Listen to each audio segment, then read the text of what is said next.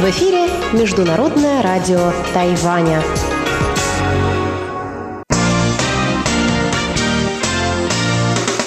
Воскресное шоу с русской службой МРТ. Здравствуйте, дорогие радиослушатели! В эфире Международное радио Тайваня. Сегодня вас из тайбэйской студии приветствуют ведущие Анна Бабкова, Чечена Кулар, Светлана Миренкова, Мария Ли, стажер Леонид, Серафима. Сегодня воскресенье, 28 апреля, и мы собрались с ведущими русской службы, чтобы обсудить новую тему из жизни Тайваня и задать вам новый вопрос недели. Также в нашем эфире прозвучит неизменная рубрика воскресного шоу «Почтовый ящик» со Светланой Миренковой и завершит сегодняшний эфир передача «Гостиной МРТ» с Инной Островской. Оставайтесь на наших волнах. Но сначала о вопросе прошлой недели. 13 апреля русская служба МРТ отправилась писать тотальные диктанты, и мы спросили вас, дорогие друзья, а вы ходили, хотели бы сходить? А сходите ли в будущем и в чем главный смысл этого диктанта? К нашему удивлению, 48% опрошенных сказали, что им не нравится эта инициатива. Это было на Фейсбуке, а ВКонтакте еще больше, 57% сказали, что не ходят и не хотят участвовать в тотальном диктанте. Также мы, конечно, как всегда, получили комментарии от вас, и Саша Сычев пишет, «К сожалению, по состоянию здоровья я не могу участвовать напрямую в этой затее, хотя чисто виртуально вполне возможно. Нахожу такую идею весьма полезной. Это редкий предлог проверить свои давно забытые знания». А Дмитрий Балыкин пишет, Здравствуйте, дорогие друзья! Я хотел бы принять участие в тотальном диктанте, но пока не связывался с организаторами по поводу того, как это можно сделать с учетом моих особенностей. Как мне представляется, возможно два варианта. Можно написать диктант по Брайлю но в этом случае я не знаю, кто и как его сможет проверить, либо использовать компьютер без средств проверки орфографии. Когда в 2000 году я поступал в университет, писал диктант с шрифтом Брайля вместе со всеми абитуриентами. В конце экзамена этот текст изымали, а потом в другой аудитории я должен быть начитать его другому преподавателю, который переписывал текст с целью последующей проверки. Насколько знаю, сейчас те же задания ЕГЭ выполняются и могут быть проверены в брайлевском варианте. Если же говорить о смысле тотального диктанта, то, как мне представляется, он главным образом направлен на продвижение грамотного письменного русского языка. Большой интерес к акции свидетельствует о том, что многие люди хотят проверить себя. Безусловно, хороший результат повысит самооценку человека, а неудовлетворительный не приведет к суровым последствиям, которых мы все очень боялись, когда писали диктанты на вступительных экзаменах в университеты. Спасибо всем за комментарии. Пожалуйста, участвуйте в вопросах и пишите нам комментарии и письма. Нам всегда интересно услышать ваше мнение по содержанию наших передач и обсуждений. А мы переходим к новому вопросу. Сегодня будем говорить про культурные фестивали и про то, как странно наблюдать на фестивале свою собственную культуру, ведь обычно мы даже на культурно богатом Тайване чаще всего сталкиваемся, скажем, с индийским фестивалем красок Холи. Его в России, я знаю, тоже проводят, да много где, по всему миру, наверное. Потом здесь на Юаньшань пару лет подряд как минимум проводился латинский карнавал, показывали свою культуру латиноамериканцы. У меня в университете все время устраивали ужин на День благодарения Благодарения и уж тем более на католическое Рождество, ну и так далее, и так далее. И вот в этом году случилось удивительное. Сразу два фестиваля русской культуры проходят с разницей в неделю в Тайбэе и более того, оба на станции метро Юаньшань. О первом фестивале я вам в своих передачах на этой неделе уже все уши прожужжала, это точно. А второе мероприятие – это «Славянский базар». Так он называется, и пройдет он 4 мая с 10 утра до 10 вечера на площади Мадди. И будет он приурочен к Пасхе к 1 и 9 мая. Я подумала, Вот для тайваньцев эти фестивали стоят в ряд с другими культурными мероприятиями, в рамках которых они могут узнать о других странах и народах. А для нас это ведь кусочек нашей культуры. А на Тайване, надо сказать, этих кусочков совсем немного. Найти что-то напоминающее о родине не так-то просто. И оказывается, такие мероприятия нужны совсем не только для того, чтобы иностранцев со своей культурой знакомить. Они нужны не только им, но и нам самим. Мы, как экспаты, прочла я в одной интересной статье, нуждаемся в таких мероприятиях для поддержания своей культурной идентичности во время жизни за границей. Да, в самом деле, в начале, после переезда в новой стране правильно попробовать влиться в местную культуру, отмечать чужие праздники, как мы, китайский Новый год и так далее, впитывать новое, ассимилироваться, но со временем кого-то все же берет ностальгия, тоска если уж не по всей родине, то хотя бы по отдельно взятым ее частям, скажем, бутербродиком с икрой и иронией судьбы по Первому каналу. Хочется порой поесть свою еду, пообщаться на родном языке. Мой вопрос вам, коллеги и слушатели. Помогают ли культурные фестивали на чужбине поддерживать связь с Родиной и бороться с ностальгией, или цель они преследуют лишь коммерческую? Вопрос поставлен ребром. Одно другому не мешает. Это мой любимый ответ, наверное, на все вопросы нашего воскресного шоу.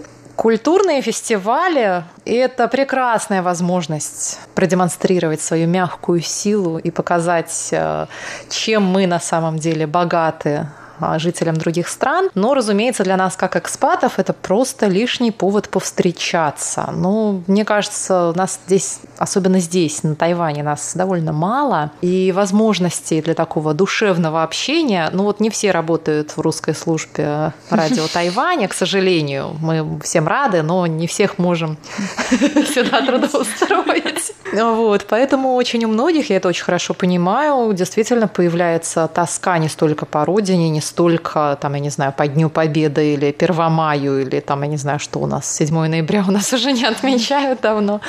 8 Но... марта, которое мы недавно марта, обсуждали. Да-да-да. Сколько просто вот, ну, вот как мы недавно писали наш тотальный диктант. Да, вот меня тоже несколько удивили результаты опроса, почему люди так против диктанта. Ну, не, ну я понимаю, конечно, наверное. Ну, проверить свою грамотность можно и самому, совершенно спокойно написав там любой другой текст под диктовку.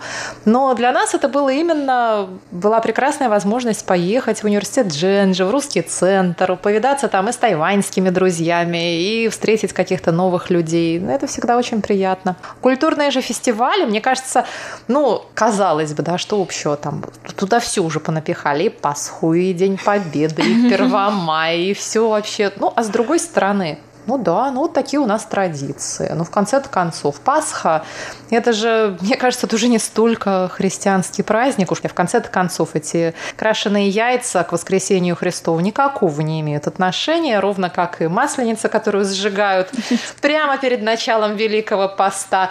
Это наши культурные традиции. Это то, что мы все вместе делаем, вне зависимости от того, где мы находимся. Это все равно, что вот... А, Детские воспоминания. Мы... Ну, это то вот то общее, бессознательное, что в нас во всех живет. Это то же самое, вот как, например, когда на какой-нибудь вечеринке, если вы видите, что человек убирает со стола пустую бутылку, ставит ее под стол, а, вот, ага, наш человек, вот это... Еще не заговорив с ним, вы уже знаете, что ему можно сказать по-русски «привет». Или там какие-нибудь еще дурацкие эти приметы, которые никто, естественно, не верит, а просто это часть нашего культурного наследия. Мы, это как ритуалы, которые мы соблюдаем. Когда вот ты возвращаешься да, да. по столу, плюем через, через плечо.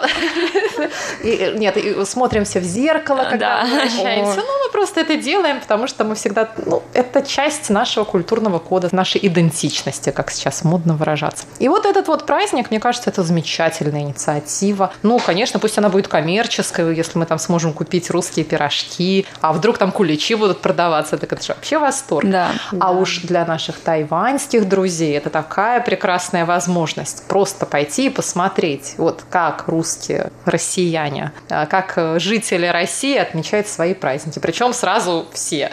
Это тоже, по-моему, очень здорово.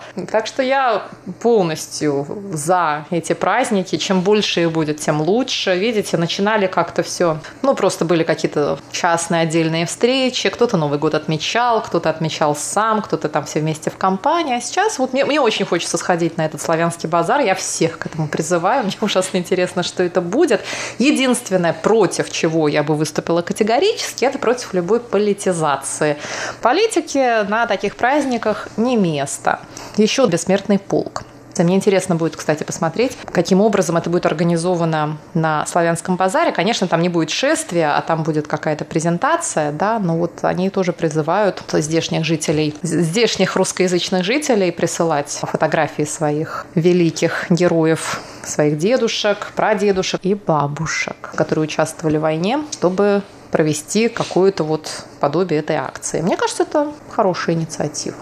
Я хотела бы рассказать, как устраивают э, фестивали для студентов в Японии, поскольку у меня не было шанса учиться в университете на Тайване, но я училась в Японии, поэтому там э, наш университет ежегодно организовывал International Fair, э, такой интернациональный базар, ярмарку, да, где каждая страна организовывала свою маленькую палаточку, стенд, где мы готовили русские блины, картошку и продавали. На самом деле у такого мероприятия была и коммерческая сторона, и культурная, но я не скажу, что там было все очень дорого, просто студенты могли заработать э, немножко, да. Да, очень интересно. У нас была палатка, называлась э, матрешка, и мы продавали, да, как раз блины, картошку, что-то еще. Все японцы с удовольствием приходили к нам, мы включали русскую музыку, надевали кокошники и так делали очень э, многие национальности. Там была рядом с нами немецкая палатка, были э, итальянские, корейские. И мне кажется, это так э, сплотило всех э, русских в нашем университете. Хотя, на самом деле, мы все были из э, МГУ и СА, все вместе приехали и так. Но мне кажется, всем остальным было очень интересно прийти и попробовать наше блюдо. И также нам было интересно погулять по этой ярмарке и посмотреть, что продают другие, как организовали свои стенды, как украсили. Все это было очень интересно и также хороший э, способ немножко заработать. Я, наверное, быстро сразу проясню, что я имела в виду под э, коммерческими фестивалями. Это не те фестивали, на которых хоть что-то продается, на всех что-то продается, всем нужно возвращать вложенное. Я говорю о том, какая была мотивация положена в проведение фестиваля. Mm, это понятно. да, да, да, все тоска поняла. какая-то, это желание Ага. встретиться, желание провести свой праздник, Ага. или это желание продать свою культуру, потому что это тоже имеет место быть. Да, блины В продаются. 21 веке продается все. Не, на самом деле я считаю, что да, одно другому не мешает. И, как правильно Аня сказала, я как человек, который нередко принимает участие в организации каких-то культурных фестивалей, мероприятий и так далее, э, это дело очень-очень непростое. Потому что организовать даже фестиваль, на который придут э, человек 500 в день, ну, грубо говоря, это вот то, что было на фестивале Новрус, в котором я тоже принимала участие в организации. И это такой маленький фестиваль, ну, приходил, ну, человек 500 потом уже по статистике мы уже поняли, но сколько сил в это вот все вложено, э, я не говорю даже про деньги, да, потому что там это аренда помещений и так далее, и так далее. Но, опять же, по своему опыту могу сказать, что это замечательная идея проводить э, такие фестивали. Я вообще за все кросс-культурное, мультикультурное и так далее. Мне кажется, это, во-первых, это расширяет наше мировоззрение. А, то есть мы знакомимся с какими-то другими культурами. Или даже со своей культурой, но мы как-то смотрим, да, по-другому, из, из другого угла. То есть, мне кажется, это очень. И не говоря уже про тайваньцев. да. Да, и мы еще видим, как э, тайваньцы воспринимают нашу культуру, и что в нашей культуре для них самое привлекательное, а что наоборот. А вот давайте их спросим сейчас. Активные наши стажеры, которые собираются, кстати, пойти на славянский базар. Как Маша затронула вопрос э, примет, вот мне было бы интересно, кстати, узнать, ребята, вы от своих русских друзей или, может быть, преподавателей или вообще, узнали ли вы о каких-то приметах русских, которым вы стали следовать? Вот я, например, вот просто я научила своих э, близких тайваньских друзей смотреть в зеркало, когда возвращаешься домой, потому что иначе мы никуда не выходим. Я как-то была в Челябинске, у меня был знакомый, когда мы выходим из дома, нам нужно посидеть. Да, этому я тоже, кстати, научила, да. Даже перед, ну, только перед большими поездками, не перед каждым, естественно, выходом из дома, а перед большой какой-то поездкой нужно обязательно посидеть на дорожку. Причем интересно было, что когда я делала это дома, то обычно решает там мама, когда пора встать, да, когда уже все закончили. А тут, получается, мне, потому что никто не знает, когда надо вставать. Леня, а ты принимал участие в таких мероприятиях раньше? Да, я был на празднике русский, русский фестиваль отеля Юнисан. Вот сейчас? Mm. Да, да. А. Да, но на самом деле я там работал. А в свободное время я, у меня была возможность гулять, даже, даже попробовал русская еда. А, э, например, э, пирожки и патрушки. Там был еще растягай с рыбой. И так далее. Просто потому что это первый раз я э, присоединился к такому фестивалю. Да. Но у вас же, наверное, часто в университете устраивают такие фестивали. Вам же ваши преподаватели, наверное, рассказывают, как готовить борщ, что на Новый год мы едим салат оливье.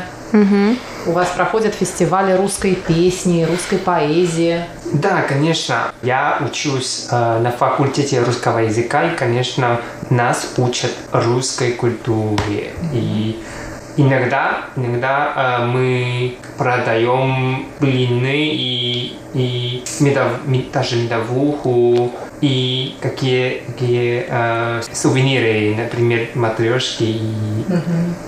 Магниты. Магниты, магниты, да. Я как-то на первом курсе была фразы э, в лагере, и мы устраивали фестиваль, международный фестиваль. И у нас была палатка тайванская, и мы купили очень много вкусной еды. И, конечно, ужасной еды для иностранцев. Например, тетан. Тхетань – это на русский язык переводится как «железные яйца». Это на самом деле очень вкусно. Это яйца, которые долгое время тушили в соусе на основе соевого соуса. И дотушили до такой степени, что яйцо уже фактически утратило всю свою влагу, скукожилось и стало таким жестким и маленьким по размеру. Это, это очень вкусно. Я люблю эти яйца. Это из Даньшуй. Это Даньшуй. Специалитет городка Даньшуй. Деликатес. Я тоже обожаю тетан, но когда на фестивале иностранцы, они пробовали, и им очень страшно, было очень страшно, что это такое. Но, в общем, мы еще нашли э, спонсоров, получили очень хороший чай улон, и всем русским очень понравился. И еще мы тоже нашли спонсоров, давали магниты, открытки и еще некоторые другие сувениры нашим иностранным друзьям. Это фестиваль не только для них интересный, но и для нас. И мы все собирались вместе и, и веселились.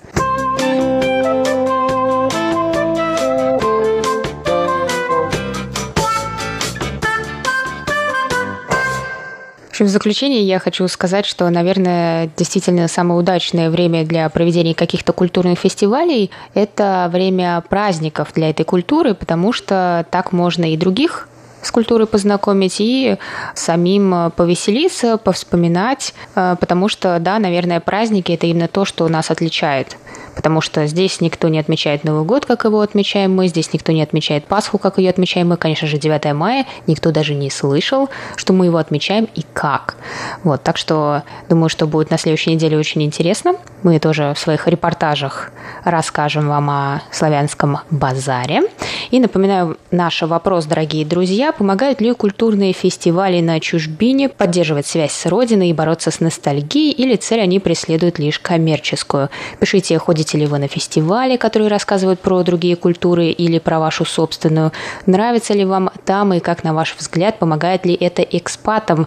А если вы сами экспат, то нравится ли вам устраивать культурные посиделки дома с соотечественниками для поддержания духа? Присылайте свои ответы нам на почтовый ящик МРТ по адресу russsobaka.rti.org.tw, и мы их все прочитаем в следующем воскресном шоу, а также голосуйте в наших опросах в социальных сетях ВКонтакте и Facebook, и там вы тоже можете оставлять комментарии под постом с анонсом этого выпуска. А также слушайте прошлые выпуски воскресного шоу на нашем сайте ru.rti.org.tw. На этом воскресное шоу с русской службы Международного радио Тайваня подошло к концу. С вами были ведущие Анна Бабкова, Чечена Кулар, Мария Ли, Леонид, Серафима и Светлана Миренкова. Спасибо, что оставались с нами. До новых встреч на волнах МРТ. Пока!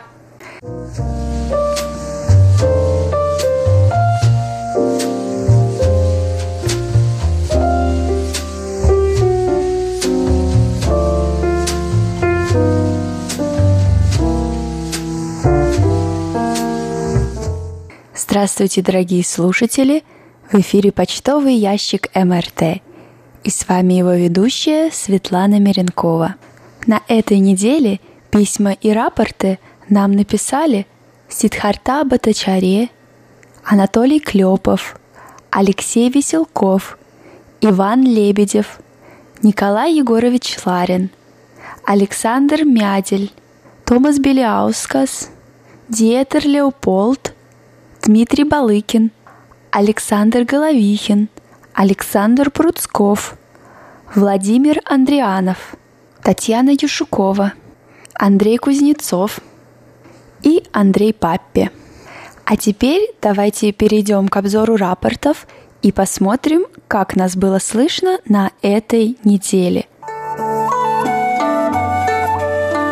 А начнем мы с частоты 5900, которую можно услышать с 5 до 5.30 часов по UTC.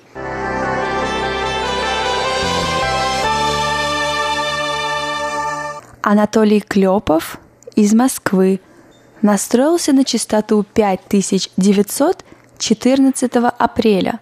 Он сообщает, что слышимость была хорошая. Оценки по шкале СИНПО 55444. Также в Москве нас слушала Татьяна Юшукова.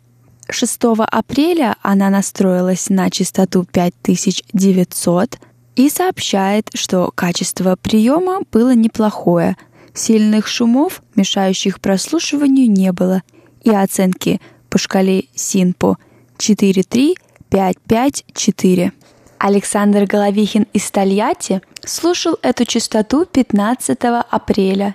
Он сообщает, что слышимость была хорошая, и его оценки по шкале СИНПО 5-5 444. Томас Беляускас из Литвы настроился на частоту 5900 15 апреля в 18 часов по UTC. Он сообщает, что слышимость была среднего качества, сигнал был слабый и было много атмосферных помех. Его оценки по шкале СИНПО 3, 4, 2, 3, 3.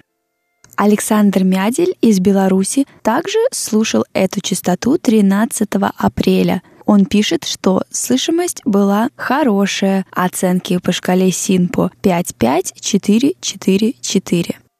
Владимир Андрианов из Республики Крым настроился на частоту 5900 16 апреля. Он сообщает, что помех от других станций не было, а атмосферные помехи незначительны. Общая оценка «хорошо». Александр Пруцков из города Рязань слушал частоту 5900 14 апреля. Он сообщает, что слышимость была удовлетворительная. Оценки по шкале СИНПО 3,5, 5,4, 3. Наш слушатель из Индии Сидхарта Батачаре слушал нас 24 апреля. Он пишет, что сигнал был слабый. Оценки по шкале СИНПО 4-3-3-3-4.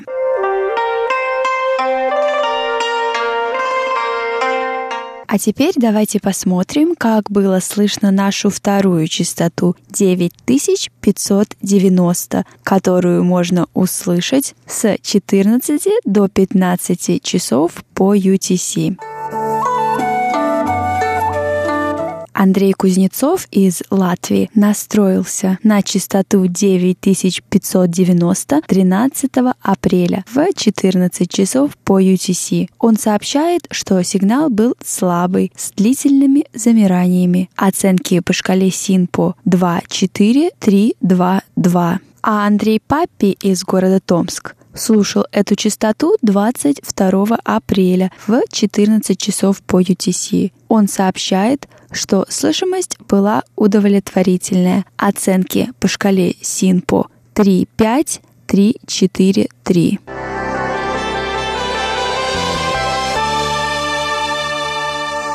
Еще раз хотелось бы поблагодарить всех наших штатных и внештатных мониторов за ваши рапорты. А далее переходим к еженедельной рубрике «Вопрос недели». На этой неделе самый интересный вопрос задал Олег Воронов. Он пишет «Здравствуйте, уважаемая редакция. Из репортажа телеканала «Россия-24» узнал, что по количеству высоких зданий Китай на первом месте в мире, на втором — США. Было бы интересно узнать, сколько высоких зданий на Тайване и где они находятся, какие из них самые известные. Например, Тайпей-101, о котором вы неоднократно говорили. Заранее благодарю. Тайпей-101 расположенный в столице Тайваня Тайпэй. Это небоскреб, высота которого составляет 101 этаж или 509 метров вместе со шпилем. Это здание является десятым по высоте в мире и пятым по высоте в Азии. С 2004 по 2010 год здание Тайпей-101 являлось самым высоким зданием в мире. Вторым по высоте является здание 85 Sky Tower, которое находится в Гаусюне, в городе на юге Тайваня. Его высота составляет 347 метров или 85 этажей. А на третьем месте здание Тайпей Наншанг Плаза. Это небоскреб в районе Синьи. Его высота составляет 272 метра или 48 этажей. Оно было открыто 11 июня 2018 года. А на четвертом месте здание Шинконг Life Tower, которое находится рядом с Тайбейским вокзалом. Оно является самым первым небоскребом на Тайване.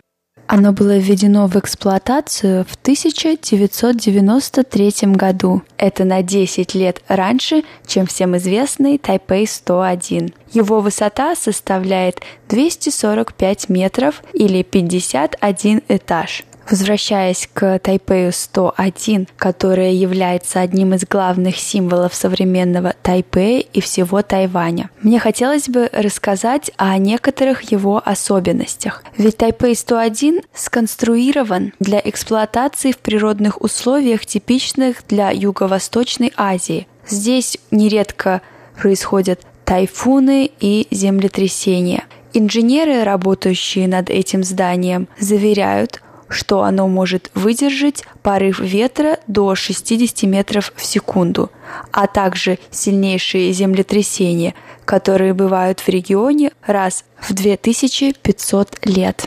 С 87 до 91 этажа внутри башни подвешен специальный 660-тонный стальной маятник, который колеблется, компенсируя движение зданий, вызванные сильными порывами ветра, а также землетрясениями. Два других гасителя колебаний, каждый весом 6 тонн, находятся на вершине шпиля. Они смягчают удары ветра, действующие на верхнюю часть здания. Энергия колебаний, накопленная димферами, гасится системой пружин, которая расположена под самими димферами. На самом деле, однажды мне удалось испробовать эту систему на себе, так как я побывала на вершине здания Тайпэй-101 во время землетрясения, и я могу сказать, что эта система действительно себя оправдывает. Однажды я была в ресторане на 86 этаже башни Тайпэй-101, чтобы отпраздновать свой день рождения. И в тот момент произошло землетрясение силой более 4 баллов. Однако о том, что было землетрясение, мы узнали лишь получив предупреждение на телефон, однако уже после того, как само землетрясение закончилось. Мне на самом деле часто доводилось бывать в высоких зданиях во время землетрясений, и я могу сказать, что в других зданиях, которые значительно ниже Тайпэй 101, все подземные толчки ощущаются гораздо больше.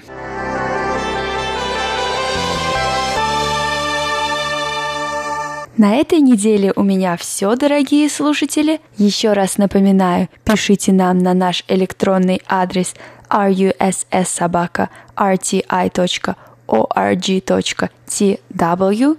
Заходите на наш сайт ru.rti.org.tw, а также посещайте наши странички в социальных сетях Facebook и ВКонтакте – с вами была ведущая Светлана Миренкова. До новых встреч на следующей неделе.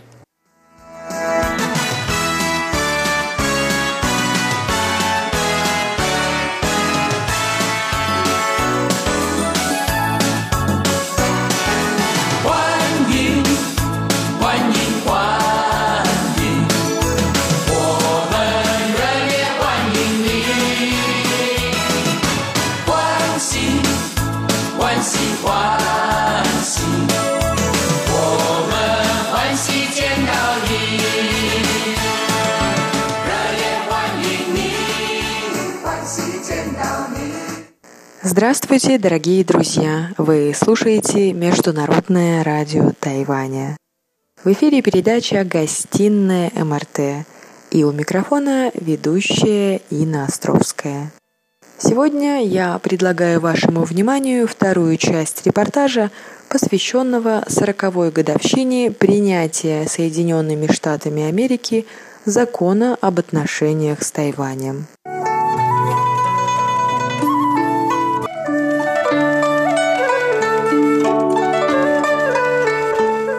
12 апреля в тайбейском офисе в Нью-Йорке прошел форум «Молодое поколение Тайваня. Взгляд на тайваньско-американские отношения». В нем приняли участие создатели некоммерческого проекта «Тайваньское национальное сокровище» Ши Те Чуан и Чен Чуань Ян – тайваньские музыканты Келли Линь и Энди Линь, а также профессор политологии колледжа Итака Винсент Ван. After ending diplomatic relations with the Republic of China Taiwan and normalizing relations with China in 1979, Мероприятие началось с демонстрации документального фильма под названием «Сыши 40», который был снят Министерством иностранных дел Китайской Республики специально к 40-летию принятия закона. Мистер Смит! Мистер Смит! В видеоролике продолжительностью пять с половиной минут показана история встречи давних друзей. Американский профессор Джеймс Смит приезжает к своему тайваньскому другу господину Линю. Лин! Лин! Джеймс! I thrilled to see you, my James. По дороге из аэропорта американец подмечает, как изменился Тайбэй, каким современным и развитым стал Тайвань, сколько интересного и увлекательного можно увидеть на маленьком острове. Во время встречи давние друзья вспоминают непростое время, когда заключался закон, и радуются, что тогда Америка – поддержала маленький остров.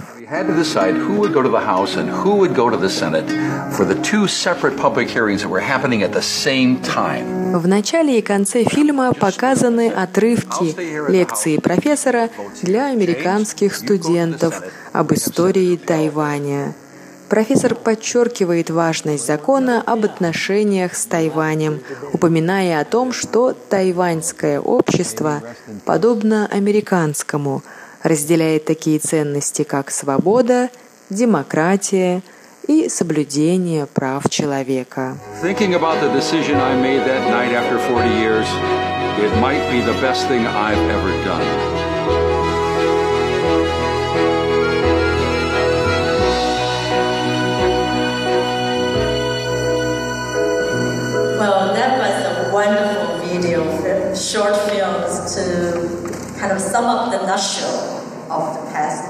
По окончании просмотра юбилейного ролика глава тайбейского офиса в Нью-Йорке Лили Сю сказала о важности закона об отношениях с Тайванем, который на протяжении многих лет был не только залогом и гарантом мира, но и серьезной основой для развития тайваньско-американских отношений в разных отраслях и направлениях.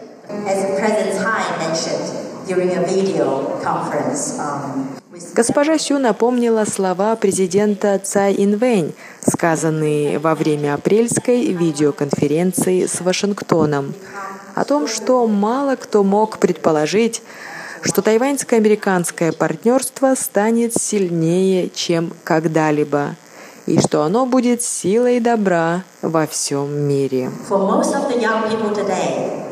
Глава тайбейского офиса в Нью-Йорке предположила, что молодому поколению Тайваня трудно представить, какие сложные исторические моменты пережило старшее поколение и насколько крепкими стали тайваньско-американские отношения за эти 40 лет. Госпожа Сю напомнила, что торговые отношения – Сотрудничество в сфере безопасности стран и культурное взаимодействие между Тайванем и Америкой – все это было создано не мгновенно. И, несомненно, все это делается во имя молодого поколения Тайваня, которому нужно продолжить тесное сотрудничество США.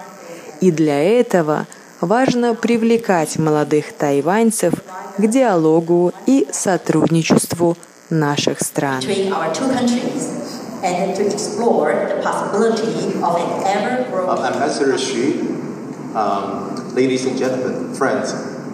Профессор Винсент Ван в своем докладе рассказал молодым тайваньцам об исторических обстоятельствах и условиях заключения закона об отношениях с Тайванем он подчеркнул беспрецедентность этого акта со стороны Конгресса США.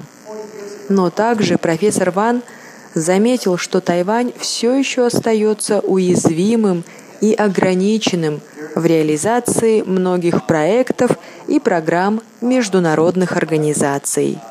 И потому, по его мнению, США стоит пересмотреть и обновить парадигму отношений между Тайванем, Америкой и Китаем.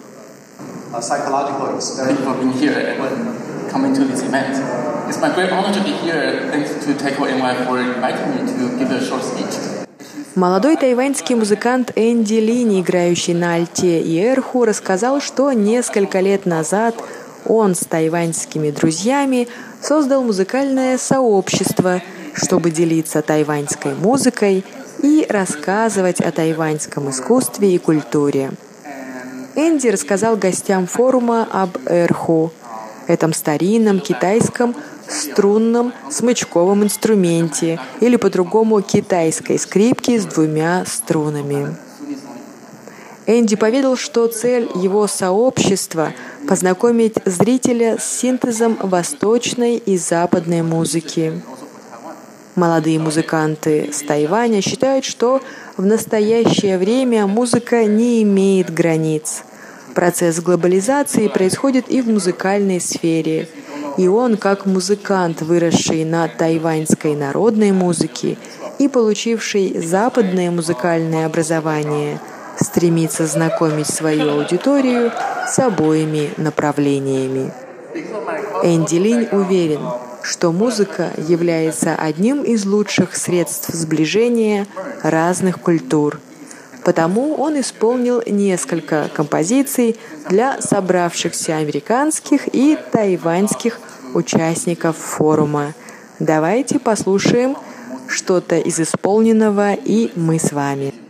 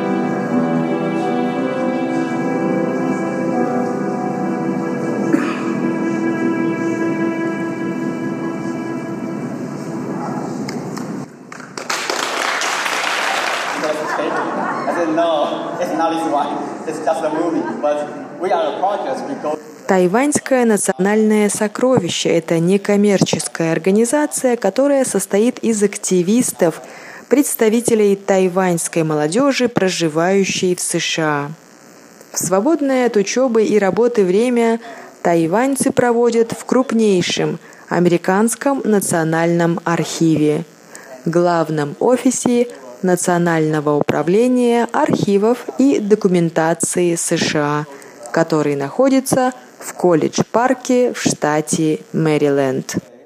Несколько раз в месяц инициативная группа проделывает четырехчасовой путь на машине из Нью-Йорка в Мэриленд в архив, чтобы там сделать фото документов, в которых упоминается Тайвань. Затем эти фотографии сканируются и загружаются в открытую для всех базу на интернет-сайт. Организаторы призывают профессионалов, ученых, историков и политологов обращаться к данной базе и изучать найденные документы. На настоящий момент в американских архивах найдено около 60 миллионов документов, в которых упомянут Тайвань. Ребята говорят, что они делают эту работу, дабы лучше узнать историю Тайваня. И они хотят основываться на реальных документах и архивных записях. Активисты рассказали в своем докладе, что среди волонтеров их организации есть программисты, дизайнеры, студенты, домохозяйки, все те, кому не безразлична история Тайваня. Слоган организации «Тайваньское национальное сокровище» таков «Никто не будет этим заниматься, и первый никто – это ты». В настоящее время найдено и загружено в базу более 160 тысяч документов, и любой имеет к ним доступ. В архиве были найдены и документы, имеющие отношение к закону об отношениях с Тайванем. Так ребята нашли документы Сената США и все законодательные инициативы, которые предшествовали принятию закона. Волонтеры нашли и сделали сканы документов о том, как было решено осуществлять работу США и Тайваня после принятия закона. Есть справки, в которых указано, сколько офисов представительств Тайваня может быть в США и в каких городах их лучше открыть. В документах указывается, что тайбейские офисы будут названы неофициальными представительствами, но на деле будут выполнять функции официальных правительственных органов. Представители организации «Тайваньское национальное сокровище» стали задаваться вопросом о правдивости тайваньской истории от колониального периода до отмены военного положения. Как об этом говорят нам учебники, популярные издания и средства массовой информации? Кто толкователи тайваньской истории? Должны ли мы доверять им или можем сами познакомиться с документами и архивными данными? Такими вопросами задались волонтеры до того, как начали свой проект. По словам господина Джоана, одного из инициативных лиц данной организации, некоторые найденные активистами документы расходятся с отчетами тайваньских властей. И эти документы интерпретируют многие исторические события иначе. Потому он призывает специалистов, историков и политологов обращаться к данной базе и помочь ответить на важные вопросы молодому поколению Тайваня.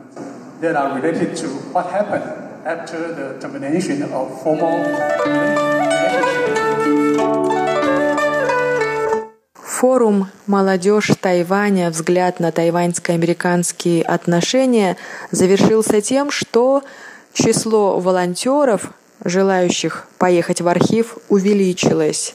Ну и, конечно же, звучала музыка в исполнении молодых тайваньских музыкантов. Давайте послушаем еще одну композицию.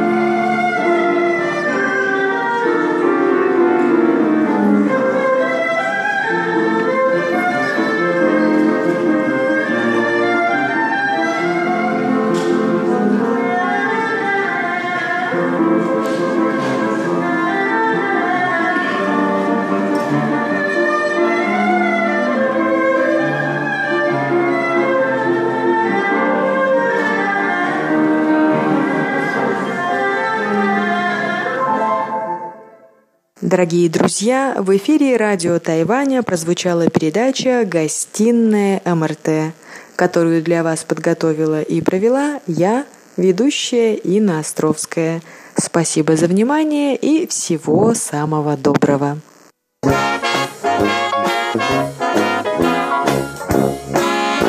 Воскресное шоу с русской службой МРТ. 仿佛子弹飞舞，没有令我却步。誰纏住我喜歡擔任原告？诱惑背叛责骂，重伤悲害，谎话欺骗盗取我用信念强大的認知。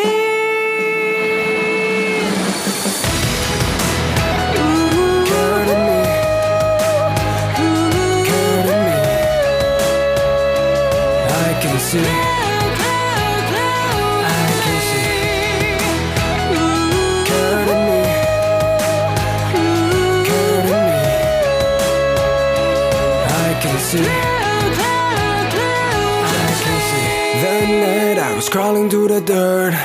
Even though there were blood on my shirt, step after step, I was moving on. 喧哗之中祷告，让爱为我带路。人性的缺点可清楚看到。Searching for the sunlight, searching for the home. I was lost, I was lost, ain't nobody there. Blame it on the rain, it's dropping. Blame it on the trees blocking. Blame it on the others judging me, but never ever did I blame myself. 冷漠冷漠固执恐惧叫我去危自卑我，用信念强大的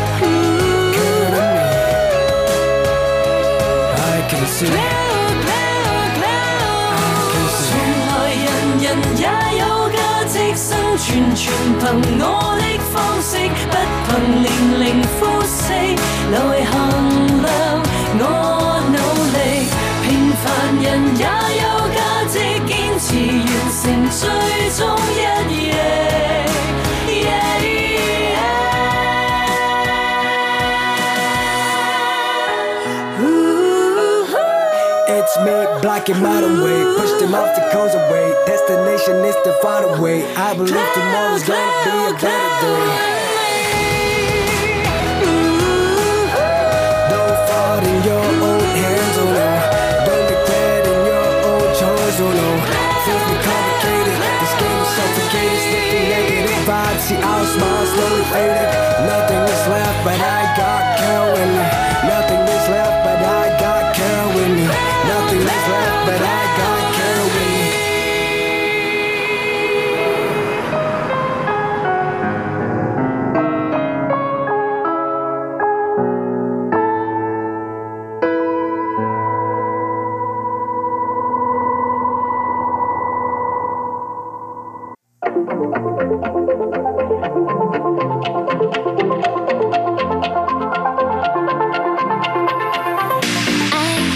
纯白